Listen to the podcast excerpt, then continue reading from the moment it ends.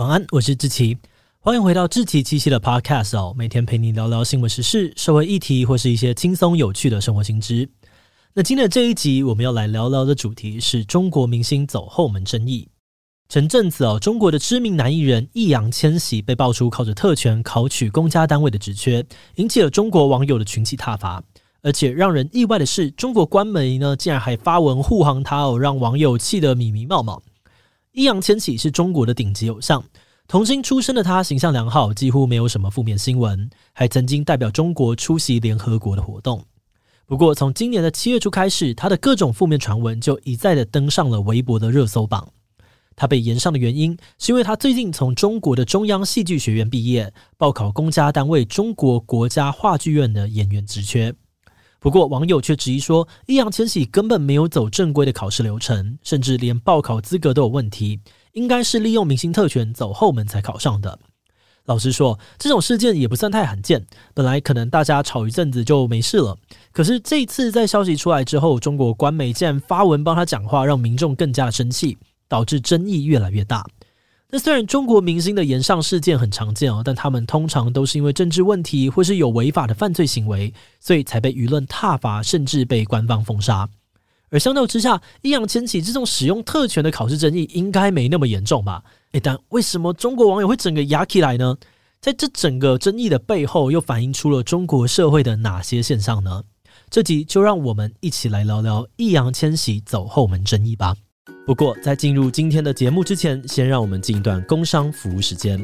面对家里那些好奇又好动的三到六岁小朋友，你知道有什么游戏是适合大人小孩一起玩的吗？如果你不知道，那我们诚挚的推荐一款游戏绘本，叫做《盲狗狗在哪里》。这是一本充满寻宝乐趣的图文书，书里面设计了八个台湾在地风景，还有满满的过场人物，让孩子可以在画面当中找出指定的物件，以及绘本的主角盲狗狗。那他们在这个搜索跟浏览的过程当中，不只能够认识台湾的文化，也能够连带培养出十五分钟的专注力。除此之外，绘本的每一页还充满了看图说故事的素材，不管是人们逗趣的行为，还是日常感十足的细节，都让亲子共读变得更加的有趣，连大人看了都乐在其中。目前，盲狗狗在哪里？还有更多的系列绘本，在官网都有多项的优惠。那只要输入智奇七七折扣码 Podcast 七七。就能够再打九折。现在就点击资讯栏的官网链接，跟孩子来一段乐趣满满的寻宝时光吧。好的，那今天的工商服务时间就到这边，我们就开始进入节目的正题吧。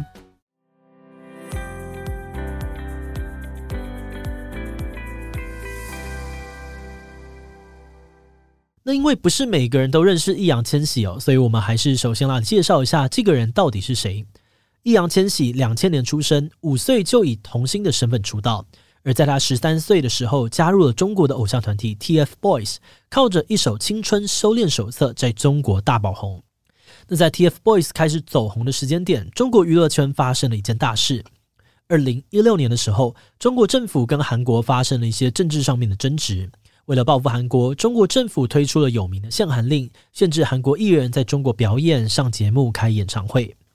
那在这个政策下，韩国偶像团体的影响力大大的衰弱，中国的本土明星反而就开始崛起，而 TFBOYS 也搭着这波顺风车，变成了中国最受欢迎的偶像团体之一，甚至有中国媒体把他们比喻为中国追星史上的分界点。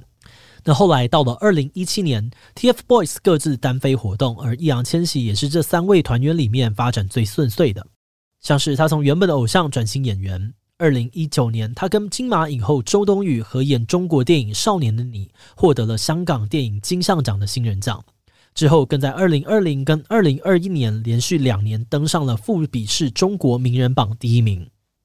那除了演艺成绩很亮眼之外，易烊千玺跟中国官方也一直保持良好的关系，可以说是获得党中央认证的爱国好青年。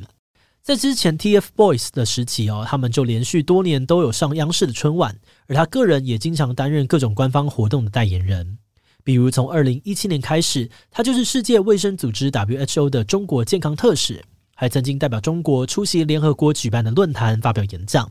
总结来说，易烊千玺从出道以来就很受到中国民众的欢迎，粉丝官方都爱他，现在怎么会忽然被延上呢？这边就要提到一个叫做考编的制度。考是考试的考，编是编制的编。这个考编是一个中国用词哦，意思是考取编制，也就是通过考试进入中国国家体制内工作，成为政府机构的公务员、国家事业机构或是国营企业的员工。简单来讲，就类似台湾的公务员啦。所以考编就是类似台湾的高普考或是地方特考。那当公务员，不管是在台湾还是中国，都算是一个蛮热门的职业选项。对于中国人来说，进入国家体制内工作，除了稳定、薪水不错、社会地位比较高之外，也可以让你拿到入职单位的户口。总之呢，就是有各种资源跟福利。所以从以前到现在哦，有不少中国艺人都会选择考编这条路。像是著名的女明星李冰冰，她也是通过考编成为国家话剧院的演员。对于中国艺人来说，进入体制内工作，除了可以得到刚刚说的好处之外，他们还可以获得国家认证，给自己带来更多的名誉跟头衔。除此之外呢，他们也更不容易被怀疑政治倾向有问题。好的，那就在今年的七月初，中国国家话剧院公布应届毕业生拟聘人员名单，其中演员的职缺只有七个人上榜，而且包含易烊千玺在内呢，有三位都还是还在活动的艺人。在名单公布之后，易烊千玺的粉丝当然很开心，为自己家的偶像感到骄傲，所以他们努力的把相关话题推上热搜来庆祝。但是没有想到，在成功引起关注之后，有网友就发现考试的过程有些疑点，怀疑这三个艺人都是走后门上榜的。有网友就整理在这次国家话剧院招考里面出现的两大争议点：第一是考试流程跟以前不太一样，之前国家话剧院的演员考试都有笔试环节，但今年却突然取消了，而且这次也没有依照规定公布每个环节的面试结果。而且更扯的是，大家发现，在最后一轮面试的时候，三个艺人根本没有到场。虽然这些艺人们事后曾经说是因为考量疫情才改成线上面试的，但网络上面有参加面试的考生出来反驳说：“诶，哪有改线上？我就是实体面试的啊！”这两边的说法呢，就有点矛盾，对不上。而第二个争议点呢，是三位艺人的报考资格好像都有问题。根据国家话剧院的应届毕业生招聘公告，考生必须是在校期间非在职人员，也就是没有工作的人才有资格报考。而这三个明星在校期间明明都有参与很多演艺工作，根本不符合资格。而且还有网友指出，易烊千玺在考试前临时注册他个人独资的公司，怀疑他就是知道自己的资格不符，才想要赶快做点什么来钻漏洞。那因为这个录取过程疑点重重哦，网络上面出现了一些讨论。但其实除了比较关心娱乐圈的人之外，一开始真的关注这件事情的人也不算太多啦。舆论真正开始爆发哦，是因为官媒《中国新闻周刊》针对这件事情发了一篇文。这篇文章内容批评这些质疑易烊千玺的人呢，是酸葡萄的小镇做题家，因为每天做题也考不上编制内的职务，才会觉得这些大明星抢了自己的饭碗。那网友们看到这篇文以后，当然整个气炸！哇，你走后门就算了，你还来酸我们这些辛辛苦苦准备的人吗？网络上面开始出现各种易烊千玺的黑历史传闻，质疑他以前升高中也是靠特权考上的。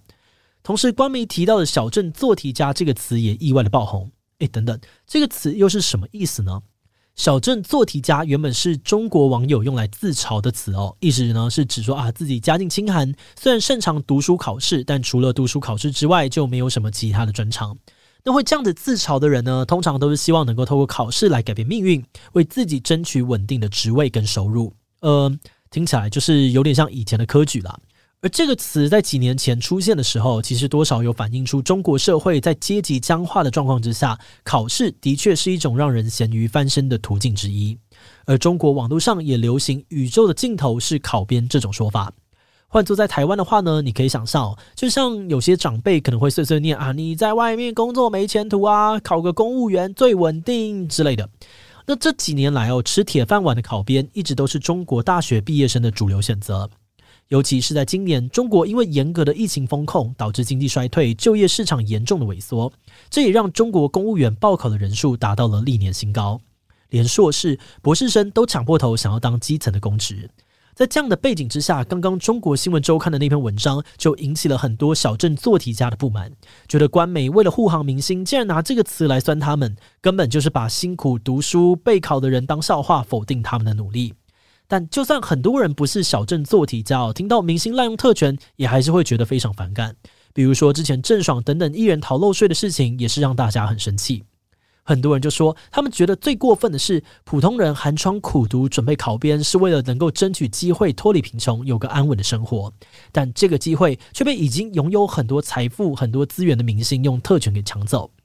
事件爆发之后，虽然还是有易烊千玺的铁粉坚持捍卫自家偶像的清白，但网络上面几乎都是呈现一面倒的挞伐，甚至有不少原本喜欢易烊千玺的人也转成黑粉来黑特他。有些人就分析哦，这是因为最近几年中国开始整顿娱乐圈，明星越来越难当了。不仅地雷越来越多，随时可能被封杀，粉丝的死忠程度也比不上以前。因为在国家面前无偶像的治理原则下，在中国追星开始多了很多的附加条件，像是偶像的国籍、宗教、政治立场、身边亲友的背景等等，都会被放大检视。有不对劲，偶像随时可能消失在荧光幕前，下次要见到也不知道是什么时候。一开始是韩国明星被禁，后来又有很多中国本土一流的明星被封杀，而这些追星的粉丝只能够被迫放弃，甚至否定自己喜欢的偶像，严重打击中国人的追星狂热，也让饭圈的力量渐渐式微了。而对于本来就不在饭圈的路人来说，其实大家也已经习惯用更高的标准去看待这些明星。换句话说，现在的中国明星基本上已经没有光环了。常年累积、辛苦经营的正面形象，只要一点点的风吹草动，都可能直接崩塌。就像这一集的主角易烊千玺，也是从出道以来每一步都走得很小心，也没有踩过什么雷，但这一次却因为考试争议，触犯到了中国民众的敏感神经，最后还是变成了大家心中滥用特权的有钱人。那这件事情后续的处理呢？就是在舆论大爆发之后，中国新闻周刊立刻删除了那篇争议的文章。而国家话剧院也强调，之前公布的名单并不是最终的录取名单。易烊千玺本人则是在事件爆发一周后发文，澄清自己考编完全遵守规定，但他同时也宣布自己放弃入职国家话剧院。那虽然官媒、话剧院、易烊千玺都在试着灭火，但舆论却还是持续的发酵。有些人觉得，虽然这次事件表面上是明星滥用特权造成的公关危机，但实际上却是一场阶级斗争。中国网络上流传着各种传闻哦，说易烊千玺以后代超印其实是家财万贯的太子爷，甚至还传出阴谋论，说有一个异姓家族组成的深层政府，凭借着手上的资本左右国家大局，打压媒体的舆论。而网友们也都会在留言区附和这些猜测，大骂易烊千玺这种人的存在就是社会倒退的罪魁祸首，或是大资本掌控了全局，捂住了人民的嘴等等。而且他们在留言发贴文的时候，也都会 tag 中国官方的机构，像是国务院之类的，甚至还会集体写公开信、打电话给政府单位，希望官方能够针对这一次的事件深入调查，秉公处理。最后也来分享一下我们团队做这一集节目的想法。只能说，在中国当明星真的是步步惊心，跌落神坛真的是一瞬间的事。其实最近这几年哦，中国积极的整治娱乐圈跟当地的追星文化，成果应该可以说是有目共睹。你在台湾媒体上有的时候呢，也会看到哪个中国明星被封杀了，哪个中国明星被消失了。我们觉得中国官方会这样子大动作的整治娱乐圈，原本的目的可能是为了打压个人主义，或是减弱民众的声量，还有组织动员的能力。但这一次的事件最特别的点，应该就是出事的易烊千玺跟官方的关系其实蛮好的。所以，当中国网民在骂他的时候呢，中国官方的立场就变得有点尴尬，好像也一起被骂的感觉。不过话说回来哦，这波争议其实也没有真的烧到中央政府啦，顶多就是稍微的扫到了中国国家话剧院，还有层级比较低的中国新闻周刊而已。网友主要的炮火还是集中在易烊千玺，还有他背后那个没有被证实的强硬后台大资本。是说，这种吵到最后变成一切都怪资本的现象，我们觉得还蛮奇特的，应该也可以说是某种中国特色的舆论现象吧。好的，那么这一集关于易烊千玺走后门的争议介绍就到这边。如果你喜欢我们的内容，可以按下追踪跟订阅。另外，我们在 EP 零一七呢也有讨论过润学，也就是中国社会兴起的移民潮。如果你对这个议题感兴趣，也很欢迎你去听听看哦。如果是对于这节内容，对我们的 Podcast 节目，或是我个人有任何的疑问跟回馈，也都非常的欢迎你在 Apple Podcast 上面留下五星留言哦。那今天的节目就这样告一段落，我们就下集再见喽，拜拜。